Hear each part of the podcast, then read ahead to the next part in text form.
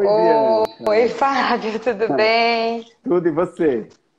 Tudo jóia. Eu tô aqui tentando pegar uma luz um pouquinho melhor. Deixa eu ver se tem um. Hoje à tarde eu assisti sua outra live foi demais, eu adorei. Ah, você assistiu? Que bom! Gostei eu vi que você entrou, mas não sabia se você tinha conseguido ficar até o final. Tava, que bom. ta- Tava cenando lá. Ah, é porque para não perder minha linha de raciocínio, eu, eu às vezes não leio, né? Quando só eu tô falando, aí eu não leio os comentários. Mas gosto de bater papo, que aí dá mais tempo também pra gente, É gostoso, pra né? gente Porque ler nos vai, comentários. vai alimentando um pouco também o, o repertório para a gente buscar aí algumas informações. Com vou dar uma boa certeza. noite. Bianca, vou dar uma boa noite oficial para todo mundo aqui que está assistindo a gente. Boa noite, pessoal. Obrigado aí todo mundo que está entrando, participando da nossa live. Minha convidada de hoje é Bianca Soleiro. Soleiro ou Solero? Solero. Embora eu não ligo muito se fala, a maioria das pessoas falam soleiro quando não conhecem, mas é solero. Psicóloga, arte terapeuta, e a gente vai explorar juntos o universo infantil, a criatividade e o morar, né, Bianca? Isto. Obrigada pelo convite, Fábio. Acho que vai ser bem legal.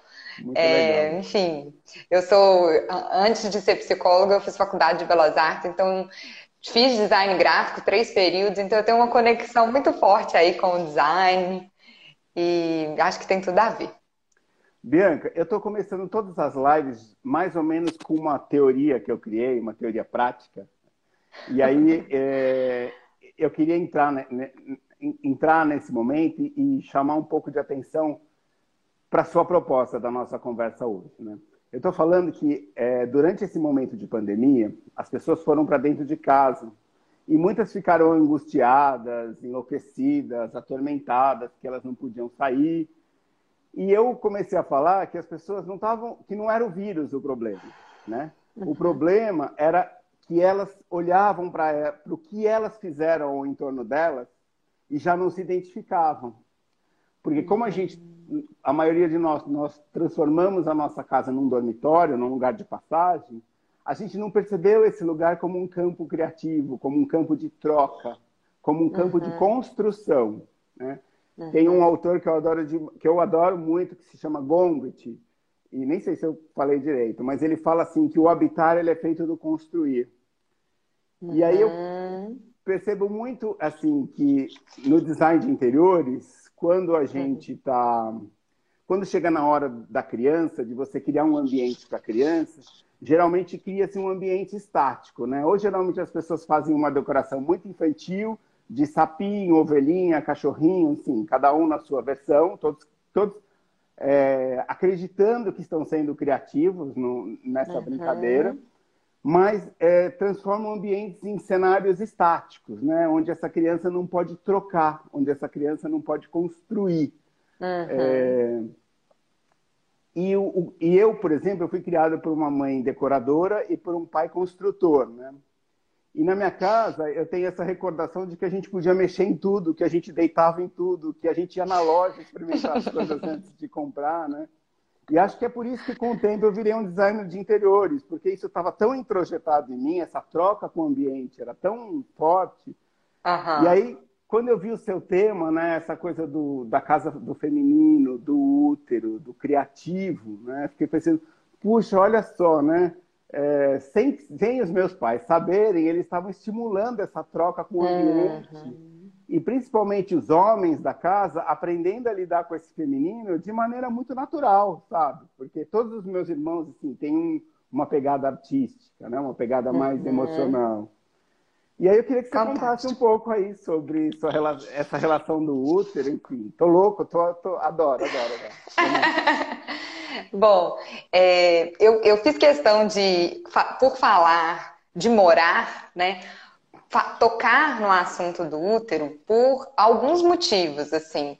Primeiro porque ele é a nossa primeira morada, né? E a criança, logo que ela nasce, ela está numa relação muito simbiótica com a mãe, né? Assim, é tanto que é, é- é realmente impressionante o tanto que ela sente as mesmas coisas que a mãe, né? Ela, ela tá muito conectada. E aí, é, esse útero como sendo a nossa primeira morada é algo que a gente precisa é, destacar o simbolismo dele, em que sentido? No sentido de ele ser, primeiro, um ambiente altamente seguro.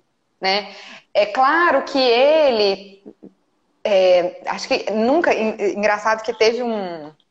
Tem um lugar aqui que eu escrevi no meu livro, que eu marquei, acho que estava aqui na página 91, mas é uma frase só, mas é porque eu não queria deixar de, de falar que eu falo que talvez a gente nunca mais retorne para esse para esse movimento assim, né? Ó, vou, vou ler, você me permite? Claro. É onde eu falo sobre o que, que une o processo criativo e o processo educativo. Então eu coloco, os bebês nascem com esse princípio vive pulsante, que é um princípio que eu chamo de princípio da naturalidade. Afinal, eles estavam num ambiente que talvez seja o mais natural que estarão pelos, pelo resto de suas vidas o útero de sua mãe, onde tudo funcionava organicamente em equilíbrio. Lá dentro não tem frio nem calor, não tem fome nem sede. Ele se desenvolve segundo o princípio da naturalidade e da fluidez. Até que chega este mundo e nós, pais e mães, por já termos nos afastado tanto desse princípio de naturalidade e fluidez, né, entendemos como sendo melhor a fazer direcionar nossa racionalidade para definir e atuar nos cuidados com ele. E assim a gente vai se afastando da sua natureza, da sua essência, impedindo-o de construir conexões potentes ao longo da vida. Afinal, seu potencial estará sempre intimidado quando não houver o respeito ao princípio da naturalidade e da fluidez. Então, é, ali tem, tem muito simbolismo no útero que eu, eu sinto que quando a gente perde essa coisa tão orgânica que é né, a criação de uma criança, literalmente, porque primeiro ela como um ato criativo entre dois inputs, né, e daí se cria, então por isso também o útero ele é a morada da criatividade original do homem, né? Eu falo que antes do útero é Deus ou a natureza, aí fica para o encargo da crença de qualquer um que criou tudo. Mas uma vez que existe o homem, quem procria a humanidade, né, o, o centro da criatividade humana, ele começa no útero.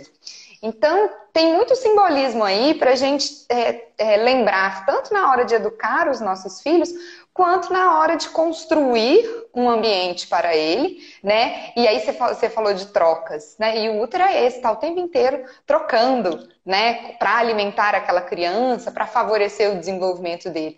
Então, é um outro princípio que eu diria muito importante que a gente olhasse nesses ambientes que a gente faz a criança crescer, né?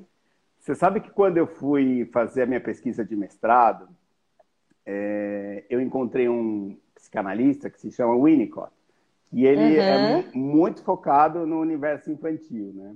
Uhum. E o Winnicott, ele traz ali uma teoria, uma, enfim, uma hipótese, né, de que é, quando a criança nasce, ela nasce onipotente, né? Porque ela, assim, ela tem fome, a comida vem. Ela Isso. tem frio, o, o, o calor vem. E ela não tem essa dimensão do outro. É, é, uhum. Ela só uhum. tem a dimensão do eu. Para ela, a mãe é uma parte dela.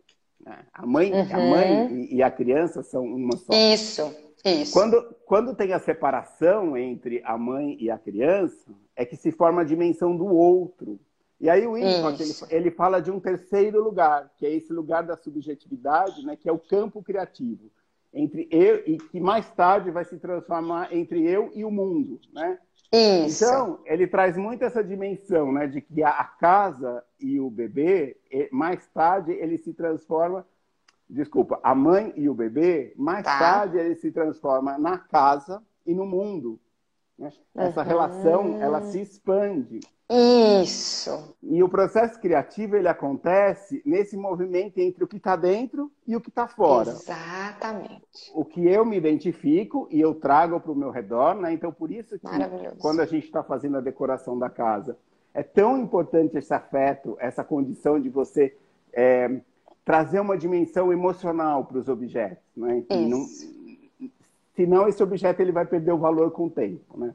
Então, quando Exatamente. eu trago, quando eu trago para o meu universo, quando eu trago para o meu campo a simbologia desses objetos, né?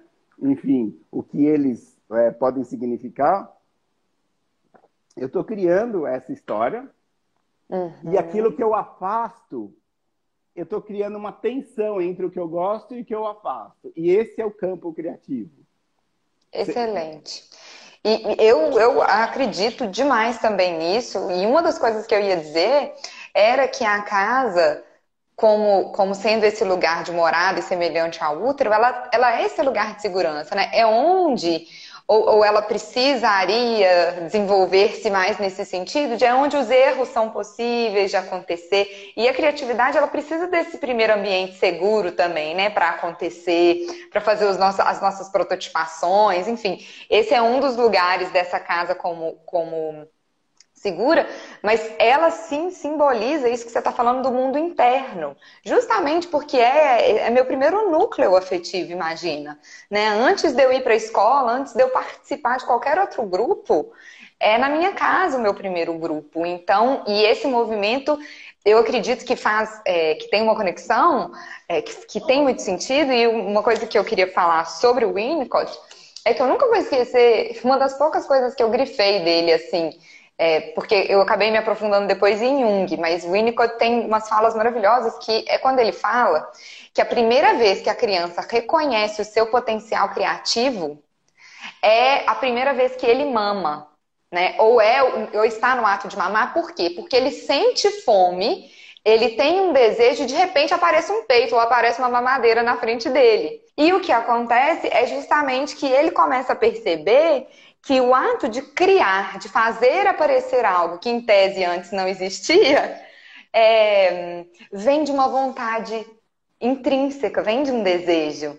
Né? Então tá nesse movimento de dentro, aí aparece algo de fora. E nisso eu me realizo criativamente. É então é muito legal né? você falar isso. Uhum, exatamente. E o que eu acho mais incrível, né, que quando as pessoas estão é, decorando, eu acho que esse é o grande momento de ruptura, né, eu acho que a arquitetura e o, o design de interiores, ele vai sofrer um, um, uma transformação, porque a gente vai perceber que a gente não vai mais só criar um ambiente é, para ser visto, né? A decoração, ela cresceu muito, o design de interiores cresceu muito como uma figura de status e poder, né? Então, uhum. eu, eu, sou melhor do que você, eu posso mais do que você. Ah, como que é o seu fogão? Que marca é o seu fogão? Ou eu sonho em ter um, um, uma linha de cozinhas é, de determinado acabamento, né? Enfim, ficou muito uma questão ostentativa e ninguém se ligou né, a importância desse mundo dos objetos para nos conectar com esse campo criativo, né? O que existe por detrás disso. E aí um dos um dos lugares que eu falo na casa que são os lugares de maior transformação é a cozinha, né?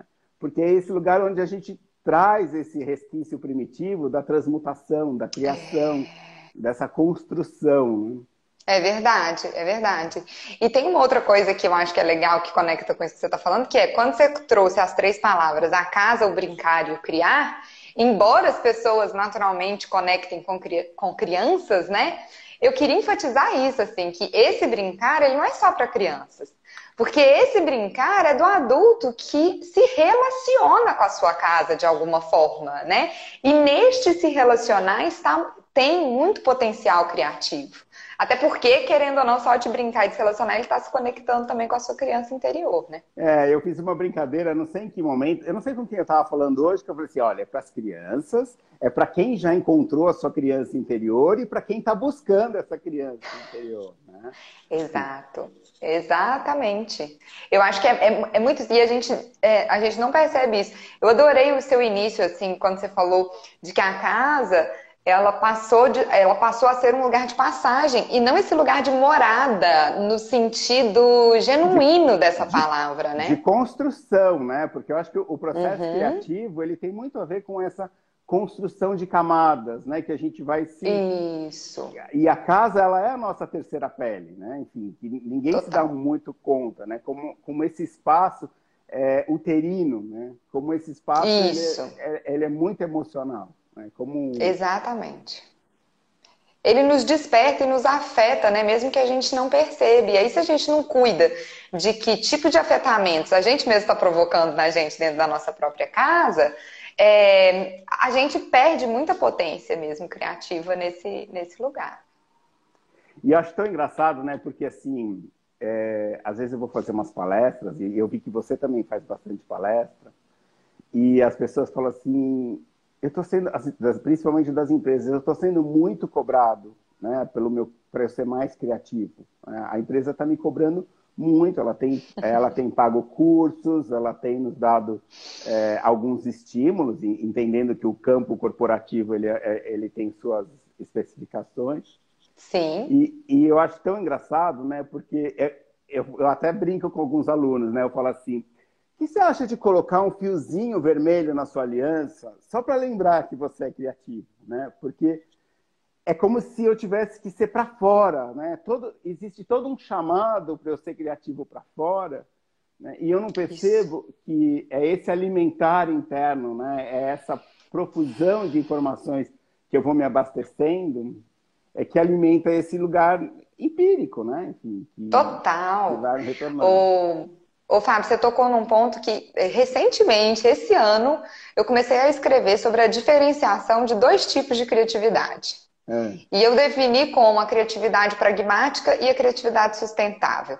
Entendendo que a pragmática é essa que nasceu com esse século XXI, com essa demanda desde que alguém inventou ou falou, que eu acho que é uma coisa real, né? Virou a, a, a, audível para todos os ouvidos de que criatividade é uma habilidade do futuro. E aí, a gente vai fazer o que com isso? Aí começaram a aparecer mil e um produtos né? Mil e uma técnicas, mil coisas que são muito interessantes, mas enfim, que, a meu ver, entraram num viés muito pragmático. Como se a gente fosse numa empresa dar um treinamento de oito horas e as pessoas iriam sair mais criativas ou menos. Uma né? técnica né? com começo, meio e fim, né?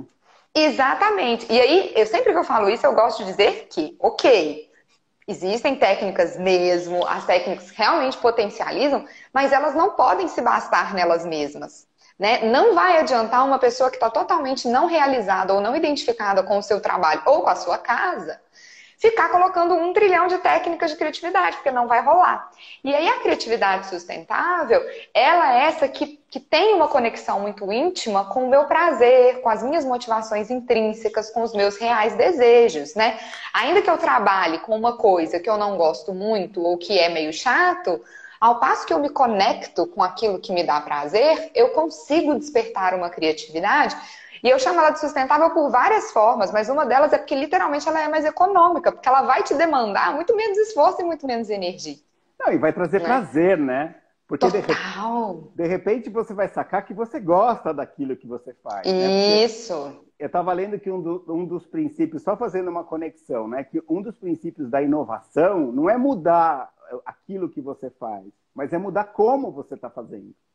Exatamente, e, exatamente. E acho, que é aí que entra esse campo da, da criatividade, né? Isso. Bianca, e... só... Pode falar, desculpa. Não, aí uma coisa só que eu queria finalizar que tem a ver com isso é que muita gente fala, né, quando a gente lê o processo criativo, como ele é cartesiano nisso, e, e, e, antigo, eles falam de repertório. E muitas pessoas falam que quanto mais repertório você tem, mais criativo você é. E eu, eu, eu acredito nisso, mas ao mesmo tempo eu acho que é um equívoco, porque deixa, passa desapercebido um outro fator que é por que, que as crianças são tão criativas? E, e sendo que as crianças não têm tanto repertório assim, porque elas acabaram de aparecer no mundo. Né? O que, que elas têm que move essa criatividade de uma forma muito mais sustentável? Vontade, prazer. Então, quando você fala que a criatividade ela gera prazer, ela nasce do prazer. O próprio ato criativo original da humanidade que a gente falou lá do útero, ele iniciou num ato de prazer, né? Então, é, é muito interessante que, ok, repertório, técnica e tudo mais, mas a gente precisa lembrar que a vontade, a excitação, a curiosidade vale, vale mais, né? Movimenta de uma forma bem diferente.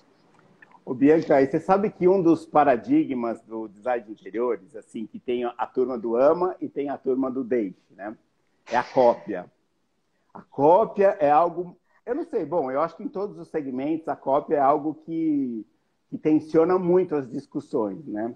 Uhum. Mas o design de interiores, assim, tipo. É... Eu lembro da minha mãe vendo revistas e, e, tendo ideias e criando e adaptando aquilo para o espaço dela. Né? Eu acho que o design de interiores ele trabalhou essa possibilidade do, da apropriação, né? porque isso é um, uma técnica criativa, apropriação, da apropriação e você adapta aquilo para o seu espaço. Né? E aí tem a turma dos designers que fala que é só o original que pode, enfim, uhum. é, é, muito discutível. Mas aí eu fui estudar isso um pouco mais e eu, e eu entendi que o primeiro ato criativo, eu não sei se eu estou falando certo, aí se eu estiver falando errado, você me corrige. Que o primeiro é. ato criativo nosso é a cópia. Que a gente começa a olhar para a nossa volta e que a gente começa a copiar. A gente copia a mãe, a gente copia o pai, porque a gente quer o quê? É, tá mais em comunicação com esse espaço. Uhum. E eu li também uma coisa muito curiosa, é de que é, quando você dá os vários brinquedos para as crianças, que elas vão... Uhum. Que, ela, que nós somos seres espaciais, né? E que a prova de que nós somos seres espaciais são essas crianças que começam a empilhar os objetos. Que quando nós vamos brincar, a gente naturalmente a gente vai empilhando e que isso vem de um olhar ao redor, de ver que nós vivemos nessa, nessa, dimensão do espacial, do empilhado, né? E, total, total. E como é importante você é, trazer essa particularidade para casa, né? Hoje eu tenho um filho, enfim, o Vini, e a gente nunca teve essa história de ah, cuidado com o vaso, é, não mexe ali, é, não, não não, vamos à casa, todo mundo usa, todo mundo, enfim, pode deitar no sofá, pode pôr o pé na mesa, pode, né? E como é importante isso, porque hoje ele com oito anos, ele tem uma dimensão crítica. Ele entra num espaço e fala, isso aqui é bonito por causa disso, disso, disso, disso. Você viu, você viu, aquele detalhe, né? Então, como é importante você permitir que essas crianças brinquem com o espaço, né? É, Exatamente. E, crie esse repertório. É, eu penso o seguinte, acho é, é exatamente isso, essa possibilidade da gente construir, muitas vezes ela parte dessa observação. Eu só trocaria a palavra cópia neste lugar que você utilizou por imitação, né? Ah, Porque aí a criança ela está imitando. E porque cópia, é, acho que fica muito nesse lugar de xerox, é idêntico. É, é, e, a, é, e, a, tá, criança nunca vai fazer algo idêntico, né? Ela vai ver a mamãe encostando a cabeça, ela vai coçar a cabeça do jeitinho dela, né? É, agora, ainda sim, a cópia que você falou, eu acredito, porque fiz arte e educação, né? Então, eu, eu, fiz licenciatura e uma das coisas mais criticadas era o tanto que os professores de artes antigamente só pediam para os meninos ficarem copiando, copiando, copiando.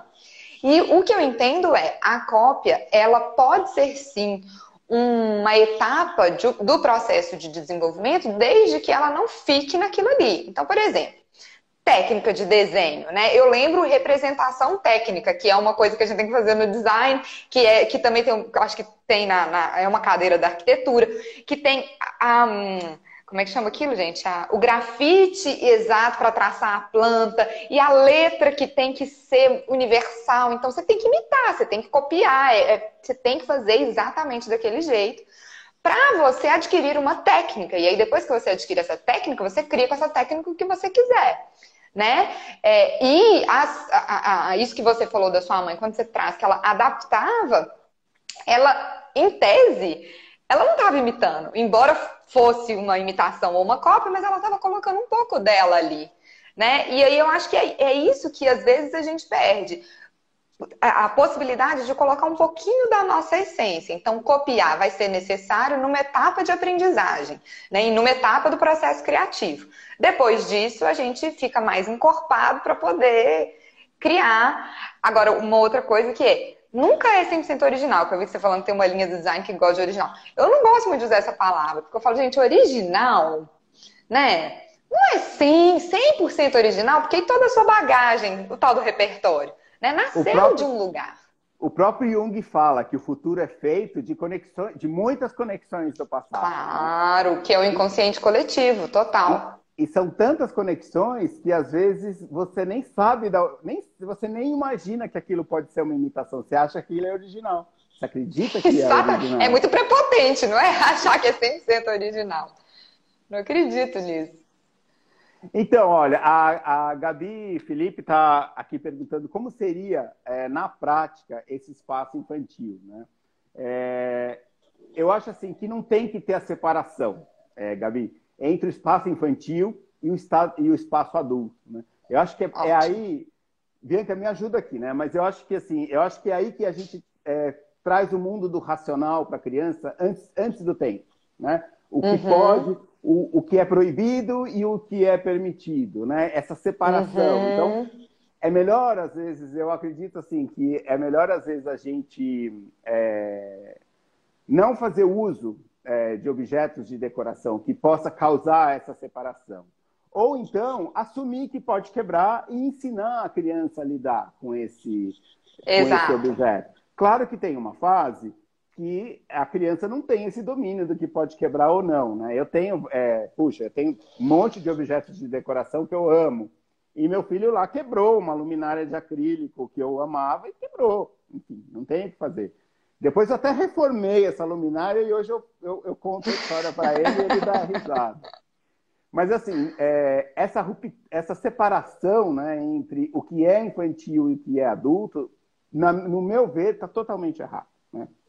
É, é. A gente cria, e eu acho que a gente abandonou a nossa casa nesse momento de, de, A gente percebeu que abandonou esse espaço, exatamente porque a gente não aprendeu a, a, a construir esse morar. Uhum, uhum.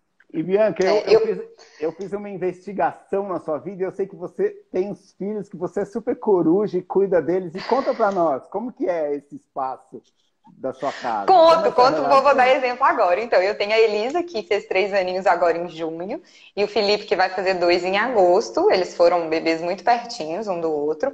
É, e o que eu ia dizer é muito isso, assim, eu acho que as, as divisões rígidas entre ambiente da criança e ambiente do adulto também tudo bem quem faz, mas eu também prefiro que sejam, que tenham é, rompimentos de fronteiras de uma forma um pouco mais orgânica. Né? E aí, quando você estava falando, eu me lembrei de um exemplo que eu, que eu fiz um stories e por muito tempo foi um destaque meu, depois eu tirei, com a Elisa, que foi.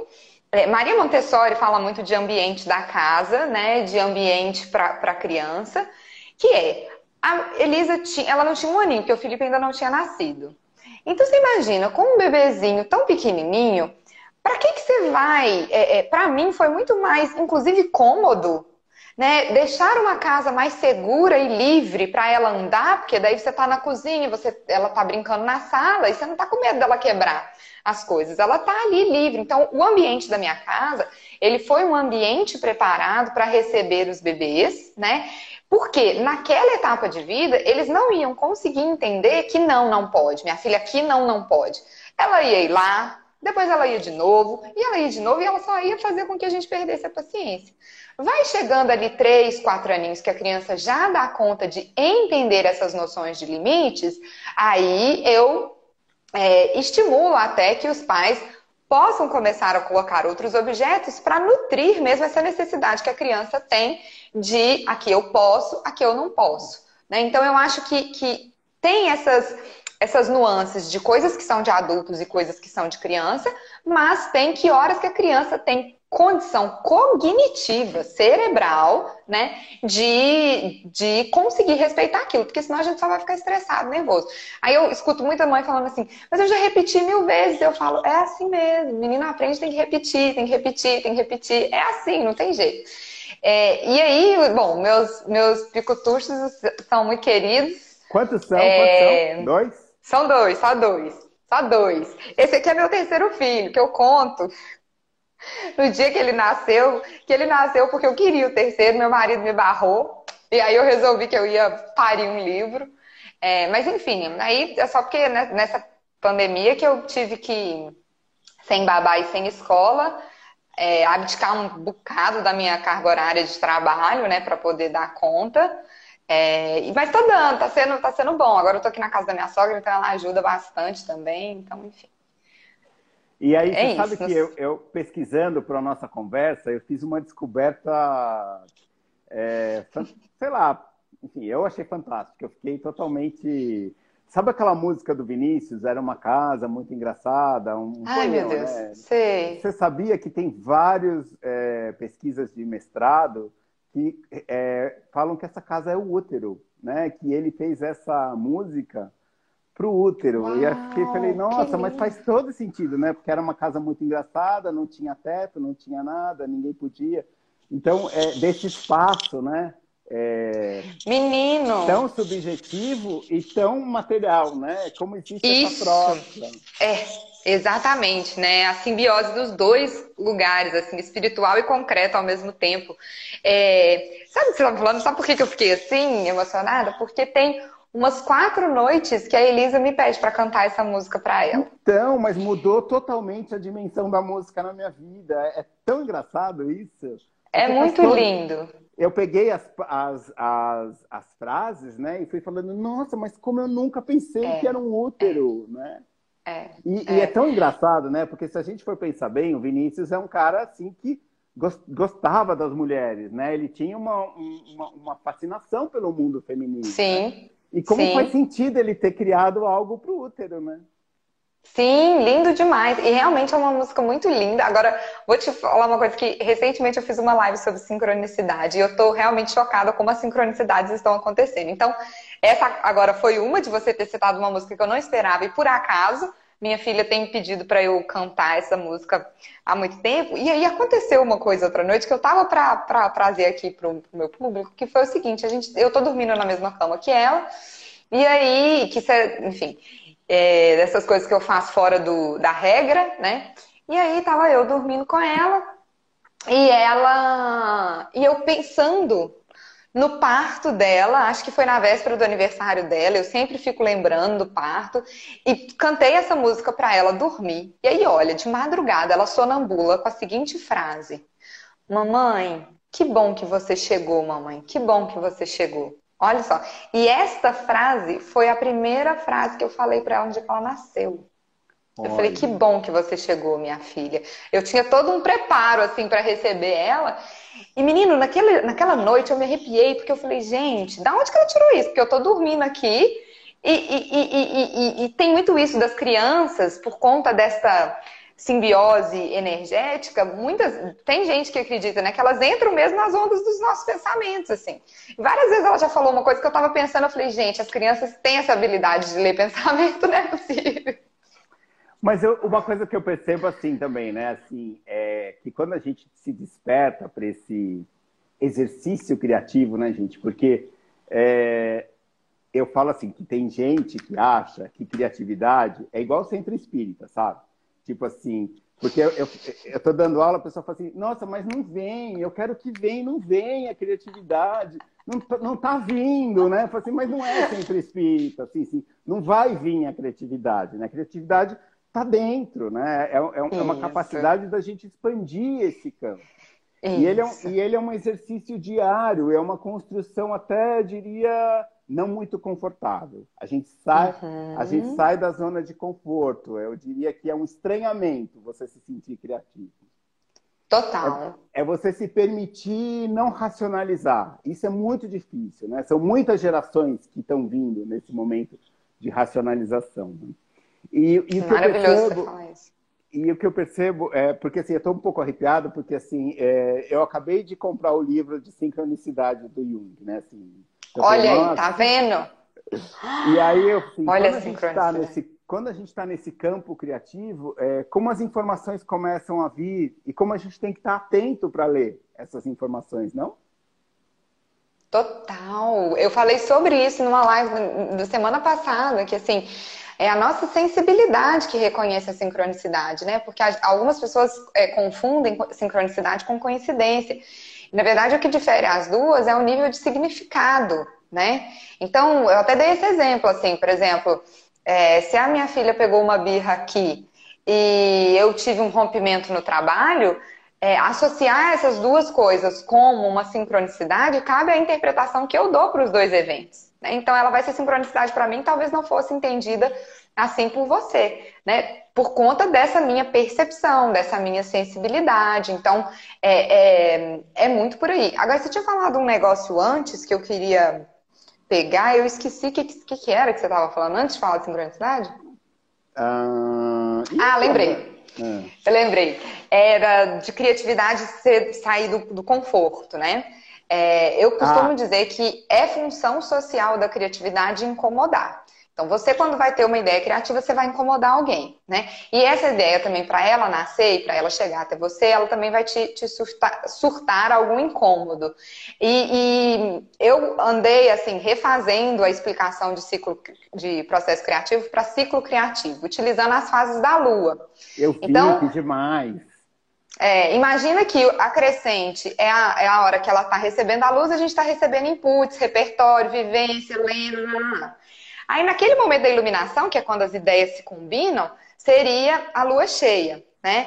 Agora, para a gente poder fazer a entrega dessa ideia para o mundo, né, para a gente poder aplicá-la, a gente vai precisar fazer essa descida da minguante que requer um desapego da nossa vaidade, um desapego de, de da gente achar que a gente vai ser dono daquela ideia. Porque na hora que você me contar essa, essa ideia, eu já vou vir, hum, e se a gente fizer assim, assim, assado? Nossa. Então, no momento que ela nasce, ela também se renova. Por isso que eu conecto o nascimento de uma ideia com a lua nova. E aí a gente já começa uma nova busca e, e vai ciclando, vai ciclando, vai ciclando. Então, é desconfortável por causa disso. Você sabe que eu tenho, eu tenho um amigo antigo, amigo antigo que eu não vejo há muito tempo e ele me deixava com muita raiva, porque ele falava criatividade, a ideia de quem pega e não de quem tem. E eu falava assim, que absurdo isso! Não pode! Não pode, a ideia é de quem tem. Não, a ideia é de quem pega, não é de quem tem, porque é o que você faz com aquilo, né? Isso, exatamente. É São as sementes, né? Eu acho que a gente, a gente deve começar a olhar as ideias como sementes, né? Então, assim, é uma semente que, se eu falar ela para você, você vai fazer ela brotar de uma outra forma que eu, né? E, e é e... importante a gente olhar para isso. E na casa, sabe, Bianca, eu fico pensando o seguinte, né? Assim, às vezes eu pego, ah, sei lá, tenho vários blogs e não, não posso mais falar revista, né, gente? Não, as revistas, enfim, elas estão ali mais limitadas. Mas eu recebo muita informação digital. E você percebe que a gente está no momento que eu digo que é um pouco resultado da globalização, que eu consigo ver a mesma casa na Espanha, a mesma casa no Brasil, a mesma casa na, na, na Argentina. Eu, eu, vejo lá, vai, não, não, não preciso falar. Eu, às vezes eu até tenho dúvida, eu vou, vou lá ver, nossa, mas isso é tão Olha tropical. Só. Né? Uhum. E, e, e, que a gente meio que está se pasteurizando, né? E, e, a, e a criatividade pedindo exatamente o contrário, né? Para a gente se libertar, né? E, e, é. e, pegar essas referências e, e, nos adaptar, enfim, fazer algo que Isso. converse conosco. É, mas é, é, nesse lugar aí que eu comecei a fazer a distinção entre as duas criatividades, porque acontece que, paradoxalmente, a criatividade que está mais, a gente tá, tem mais ouvido é, da, é desse lugar do pragmatismo. Né? E a gente precisa levantar essa escuta de algo que é interior, do nosso prazer. Então, quando você me diz sobre as casas, olha, eu tenho colegas que eu vou visitar que as casas delas parecem que elas saíram de uma revista, mas não tem nada a ver com a cara da pessoa. Não, não tem nada a ver, sabe? Eu acho isso de uma frieza, né? De um lugar que vai conectar status e outras coisas, mas assim, para mim isso é uma falta de afeto, né? E de não se permitir literalmente ser afetado pela casa e deixar que a casa te afete. Então, eu penso nisso, eu acho que colocar a nossa essência no nosso lar é fundamental e é semente dessa criatividade é, sustentável que precisa ser mais, mais dita, né? Como é que eu. Porque se você for pensar que todos nós somos diferentes, eu falo que esse já é o fator criativo da humanidade. Se a gente realmente exercesse a nossa autenticidade, não ia nem precisar da gente falar de criatividade, porque ela, ela ia ser mais natural do que ela já é, né? E acho muito engraçado porque também a gente condicionou criatividade como algo sensacional, esplendoroso, ultra. E a criatividade é a nossa pulsão de vida. É a gente estar tá vivendo e a gente se sentir vivo, né? E se Isso. sentir vivo é se sentir emocionado, né? E eu acho muito legal porque essa relação que você fez das fases da Lua com a criatividade também mostra como a gente se desconectou dessa condição cíclica, né? Do sol que nasce, do sol que se põe, da lua, né? E, e, ainda mais as mulheres, né? Que são tão é, geridas, geridas é uma palavra correta? Regidas. Regidas pela lua, né? São tão Isso. E nem se conectam, né? Assim, como é, essa dimensão é muito maior, né? E, e, e por que não trazer isso para a morada, né? E por que não perceber? Eu, eu falo que e é tão engraçado porque eu trabalho com isso e às vezes a gente, né, é, eu falo, é o sincronismo, né? Porque assim, a gente está falando disso e eu ganhei da minha mulher, eu falei para minha mulher assim, eu adoro rosas. Eu quero ter um jardim de rosas, eu quero ter um roseral, falei para ela. Aí ela foi ao supermercado e me trouxe um vaso com flor, com uma rosa, um vaso de rosas. E eu coloquei aqui no lugar onde está essa espada de São Jorge. E nessa coisa de quarentena, né? Eu comecei a ver ah, o botão abrir, abrir, abrir, abrir, abrir, abrir, abrir, abrir, morrer e cair. Falei assim, caramba! Eu descobri o tempo da rosa. Eu entendi por que, que eu estava querendo uma rosa, porque eu precisava ter esse aprendizado, Uau. né? E como a gente precisa trazer esses elementos vivos para casa, né? Precisa olhar, voltar a olhar a folhinha e entender o que é uma lua cheia, o que é uma lua minguante, né? entender qual é o momento, aprender a voltar, voltar a olhar para o céu, né? Então, são, é, quando a gente fala nessa questão de, de vírus, né? A gente está falando de janelas maiores, de grandes vãos, dessa troca do interno com o externo. E isso vai proporcionar que a gente comece a olhar essa lua, olhar esse sol, olhar, né? uhum. mesmo, mesmo nessa cidade caótica que a gente vive, mas perceber que existe o externo, né? Total. E assim, é muito interessante que antes de eu fazer o link da criatividade com o ciclo da lua, eu comentei de uma. de, de que eu tive apreciação no, no último. No, faz, faz uns 15 dias, né? Ou 20, 5 de julho, é, 10 dias, que teve a lua cheia, teve o eclipse, e eu fiquei lá olhando para ela. Tava lá sozinha, olhando, só eu olhando, aquela imensidão. Isso era meia-noite, quase uma hora da manhã, tudo escuro, mas eu estava no, na casa de campo do meu, do meu sogro e da minha sogra, então, tipo, não tinha luz da cidade e tudo mais. E naquele momento eu falei, cara, a lua tá ali muito antes da gente. E a gente fica achando que pensar na lua é misticismo. A gente fica achando que pensar na lua é coisa de gente doida, é só coisa de astrólogo e não sei o que. E eu falo, gente, mas se ela tá ali, é, que é coisa mais material e natural e concreta que a lua que tá ali, antes do mundo ser mundo, né? E, e ela rege as, as ondas, as marés do mar, como é que ela não vai reger o nosso corpo, que é 90% água? Né? Então, enfim, eu acho que é, é, essa, essa, eu acho que tá tudo nesse mesmo lugar, né? De, de conectar com o que é mais íntimo, com aquilo que é mais afetivo e mais sublime, né? E mais natural. Talvez essa seja a palavra que combina mais com a lua. Ô, Bianca, a gente está chegando ao final e, e, e, eu vou te fazer uma pergunta, é, porque me veio um insight aqui de você falando. Você acha, é, porque às vezes eu tenho a ousadia de dizer que o vírus foi um presente. Tem uma ousadia de dizer que o vírus foi um presente, ele não é tão desgracento assim, ele é um presente para nós. Como tudo que é criativo, a gente vai ter que sofrer um pouquinho, se adaptar, viver um estranhamento e, e começar a conviver com isso, né? É, mas você, você entende que esse vírus ele tem uma qualidade criativa, no sentido que ele está nos fazendo repensar tudo a todo momento?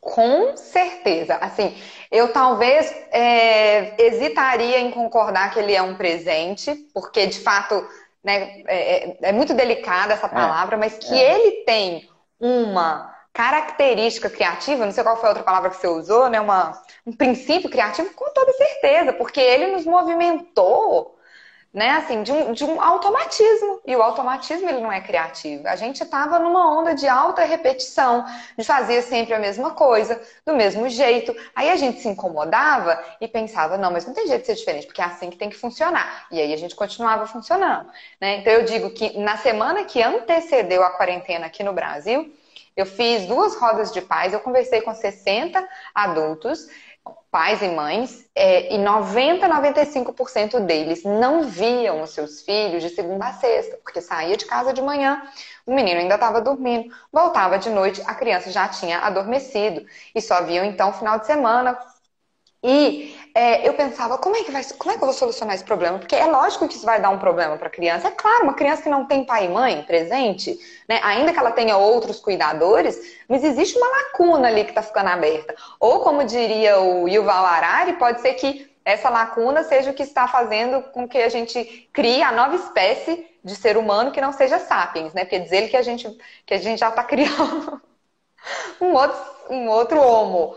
Mas o que me hesitava a não falar assim, não, gente, a gente precisa mudar isso, é porque eu falava, não, mas as coisas funcionam assim, não tem jeito de ser diferente, não tem jeito de ser diferente. E de repente, né, tem. Então eu estou mas... vivenciando na minha vida muitas mudanças maravilhosas por conta de ter me deslocado de uma zona de conforto, entre aspas. Então eu só vou corrigir, que eu acho que você tá, tem razão, o vírus não tem nada de criativo, mas é, como os desafios. Tem de criativo, mas não tem de presente, é isso que você queria falar.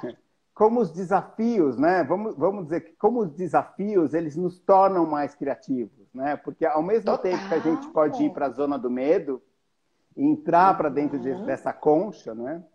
como esse criativo, como esse, esse vírus está nos possibilitando, é, esse desafio está nos possibilitando olhar para lugares e, e, rever esse campo criativo.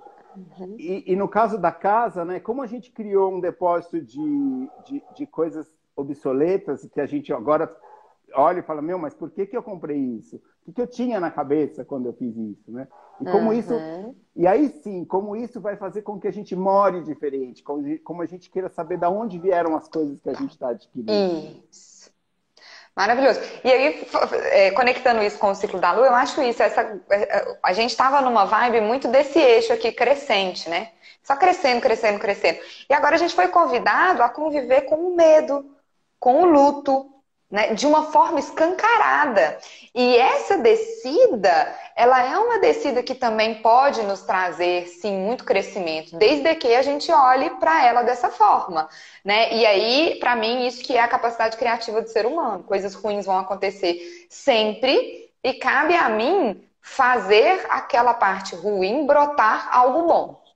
Né? Então é mais ou menos por aí. Eu acho que a gente está sendo convidado a isso sim. Tá. Bianca, eu vou encerrar e eu vou te contar um sonho que eu tive, tá bom? Quero depois, saber. É, e aí depois você mostra seu livro, né? Porque até eu quero ler agora. Mas, assim, primeiro que é o seguinte, eu vou encerrar, eu vou, vou, vou me despedir antes no sentido que é o seguinte. É, nossa, a gente tem muita coisa para falar, Bianca. Muita coisa. Eu nem sei como é que nós estamos de tempo. Já está terminando? Já, já terminou. A gente já passou e eu sei que você tem uma tarefa para fazer aí. Mas assim, a gente tem muito pra, muito para conversar, tá? Não, não vai ser só essa live. A gente vai se falar muito tempo. Mas é que assim, toda vez que eu vou fazer uma live, é... toda vez não. É, em algum momento, é... eu, eu aconteceram algumas coisas durante as lives que eu comecei a meditar antes de fazer a live, né? Uhum. E, e, então ontem à noite eu meditei para a live de hoje. Né? E foi tão tá. engraçado porque eu dormi e eu tive um sonho, porque, e, eu acho que eu quero repartir esse sonho com você e com todas as pessoas que estavam aqui, porque foi demais. Assim. Eu olhei para o céu, o céu era muito negro. E todas as estrelas do universo eram estrelas cadentes. Todas se mexiam ao mesmo tempo. Eu não tenho nem, assim, eu não tenho nem como te explicar, porque. E aí eu olhei para não sei quem, que deve ser eu mesmo, né? Tipo, se a gente fizer o simbolismo do sonho, né? Eu falei assim: olha, todas as estrelas são cadentes, né? Então eu acho que a criatividade representa esse lugar, né? Que aquilo que era rígido pode se mover. Ai, lindo. É, eu queria fazer um agradecimento especial para a Lívia, que mandou uma mensagem aqui, que foi ela que nos conectou. Ela tá é... tá brincando aqui que que sabia que daria um match maravilhoso, mas eu queria te falar. Ah, esse seu sonho me lembra uma frase de Oscar Wilde, que foi a frase que me acompanhou na minha faculdade de Belas Artes inteira e que ela me compôs, assim, que é, ele diz, estamos todos deitados na sarjeta, porém alguns estão olhando as estrelas. E eu acho isso tão maravilhoso, porque é isso, estamos todos num lugar que nos convida à mesmice, enfim, não vou, não vou nem, cada um fica aí com a sua com a sua interpretação. E só dizer do livro, eu estou lançando o Insta Livro semana que vem. Então eu convido Uau. as pessoas que quiserem a, a, entrarem lá no meu perfil, que tem mais, tem mais informações e vai ser bem legal. Tá bom, Bianca. Então a gente vai se falar muito mais vezes. Vamos ser amigos, tá bom? vamos, vamos, Fábio. eu adorei também. Muito obrigada. Agradeço. Obrigado. Tchau, gente. Obrigado. Um beijo, pessoal. Tchau, tchau. Tchau, tchau.